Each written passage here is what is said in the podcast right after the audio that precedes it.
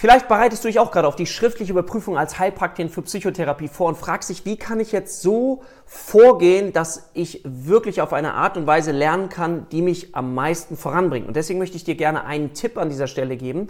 Und zwar such dir die Prüfungsfragen mal raus in verschiedenen Clustern. Was meine ich damit? Cluster sind so gleichartige Fragen, die immer um bestimmte Themengebiete sich drehen. Also Beispiel, der psychopathologische Befund. Da werden immer wieder gleichartige Fragen gestellt. Zum Beispiel zum Thema formale Denkstörung, zum Thema Ich-Störung, zum Thema inhaltliche Denkstörung.